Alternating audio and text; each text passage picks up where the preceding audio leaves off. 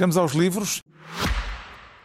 Os livros da semana são patrocinados por Cupra Leon híbrido plug-in.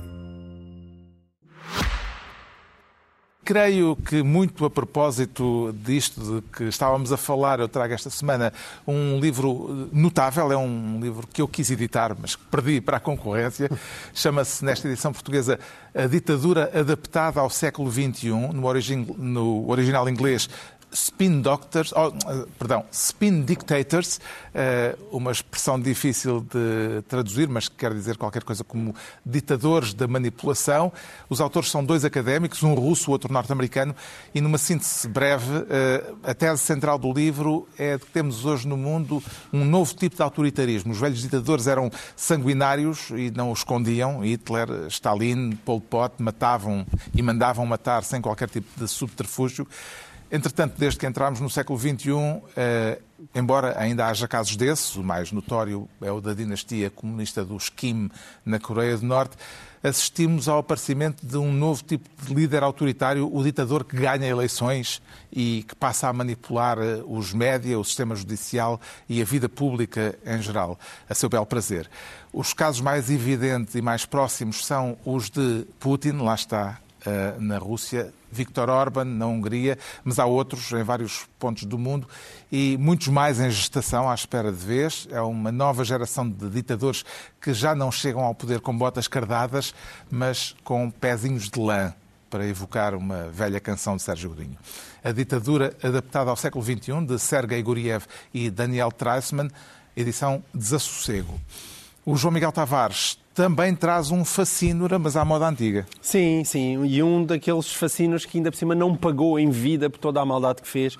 Falo de Josef Mengele, foi o famoso médico nazi de Auschwitz, famoso por mais razões, com experiências horríveis de, de, de, com gêmeos e pessoas com deficiência. E a verdade é que depois da Segunda Guerra Mundial ele conseguiu fugir e viveu os últimos 20 anos da sua vida no Brasil, onde morreu enfim, pacificamente, com um ataque cardíaco enquanto nadava uh, no, no, mar Atlântico, numa cidadezinha do estado de São Paulo. E esta é a história desses 20 anos no Brasil, como é que ele se escondeu, como é que ele conseguiu sobreviver e também depois o que aconteceu depois da sua morte até ele ser identificado. É um livro de uma jornalista brasileira chamada Bettina Anton e é editado pela Casa das Letras. Vale imensa a pena, é uma grande história. O Pedro Mexia traz ideias políticas, em Sim. concreto o conservadorismo. Sim, é um livro do uma introdução ao conservadorismo de Miguel Morgado. Miguel Morgado é muito conhecido pela sua veemência nas suas opiniões, mas há muitas pessoas que são veementes sem serem. Uh, têm, têm a veemência sem a densidade. E ele também tem essa dimensão, tem publicado muitos livros, incluindo um anterior sobre conservadorismo. E este livro, na verdade, é um bocadinho mais ambicioso do que o seu título deixa entender. É mais do que uma eh, história abreviada do conservadorismo, mais do que uma introdução ao conservadorismo e a, essa tradição intelectual. É uma discussão sobre três tipos de conservadorismo é que o Miguel Morgado chama o conservadorismo do, do passado, do presente e do futuro, uh, e que, no fundo, são o conservadorismo uh, da tradição, que é aquilo que toda a gente mais ou menos acha que é o conservadorismo, o conservadorismo uh, liberal, individualista, e o conservadorismo que se pode chamar o conservadorismo do bem comum, que é aquele que está em ascensão em todo o lado, e ele estuda essas três tradições intelectuais. Claramente, o Miguel Morgado está mais perto do segundo, eu estou mais perto, não do terceiro, eu estou mais perto do segundo, mas é ótimo que haja estas discussões, sobretudo quando elas são feitas em livros e em discussões intelectuais.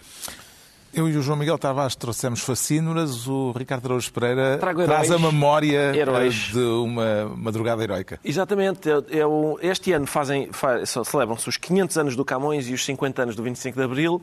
Aparentemente não há grande interesse em celebrar os 500 anos do Camões. Acho que ele é o que se diz agora problemático. Mesmo assim aguentou 500 anos, não é nada mau. Uh, o 25 de Abril, os 50 anos do 25 de Abril, não sei se a partir do dia 10 de Março mantemos a vontade de os celebrar, espero que sim. Ah, este livro insere-se nessa, digamos, nesse espírito de celebrações. São as fotografias do Alfredo Cunha, o grande fotógrafo da Revolução, com textos do grande repórter da Revolução, Adelino Gomes, mas também de Carlos Matos Gomes, Matos Gomes Fernando Rosas e prefácio de Luís Pedro Nunes e ainda gravuras de Alexandre Farto, o artista mais conhecido por Vils. E, portanto, é isto. É um 25 grande de Abril, quinta-feira. Exato. 25 de Abril, quinta-feira. No domingo seguinte aconteceram outros outros, outras ocorrências que a história não registou com o mesmo entusiasmo. Registou, registou. Nomeadamente um, um determinado nascimento. Exatamente. Está concluída mais uma reunião semanal de hoje, oito dias. Ninguém vai saber o que é que, o que, é que estamos a falar. Vão à que- Wikipédia. Hã? Nasceu o Ricardo Araújo Pereira. Hoje, dois, oito dias à mesma hora e a qualquer altura em podcast, os mesmos de sempre, Pedro Mexia, João Miguel Tavares e Ricardo Araújo Pereira.